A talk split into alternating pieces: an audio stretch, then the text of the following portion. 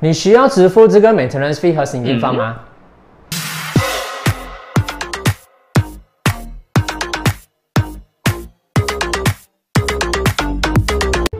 当然是要支付啦。如果你是分身物业的单位业主，你就必须支付这个 maintenance fee 和薪金方。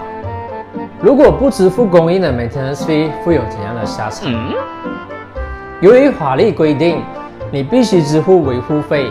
管理部门可以对你采取法律行动，在将你告上法庭之前，管理人员还可以强行进入你的单位，没收单位中可移动的财产进行拍卖。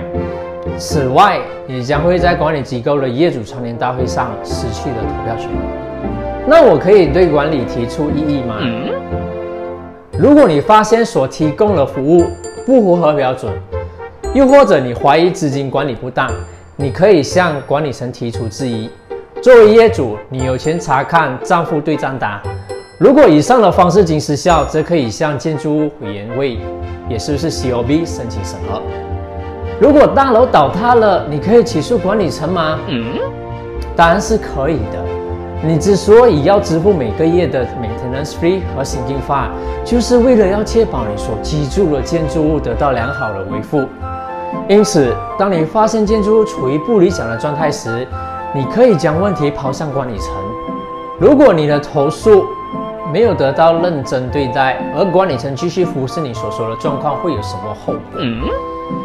你可以选择起诉你的管理层，而不是每天都拜访管理层办公室却什么都不做。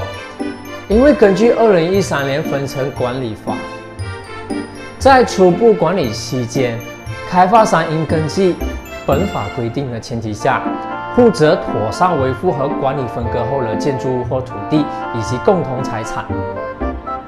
该法案明确的规定，管理层有责任照顾大楼的状况，确保它是适合居住的，以及电梯和闭路电视等所有的设施是正常运行。如果他们有这么做的话，那么该法案的下一部分将解释他们将受到什么样的惩罚。而根据二零一三年地层管理法，任何发展商如果他是不遵守这些规定的话，他是属于违法的。一经定罪，可被判罚款不超过两百五十千，或不超过三年的监禁，又或者是两者兼施。这意味着，如果你的管理层忽视了他们的职责的话，他们将判以高达两百五十千的罚款。或最高三年的监禁，这是一个非常严重的问题。如果你的大楼管理人员未能负行这个职责的话，你应该要向他们这件事情负责。毕竟你已经为大楼的维护付出了巨额资金，对吧？那想维护公平的方法，就是希望他们能做好自己的分内事。希望这个视频可以解答到你们的答案。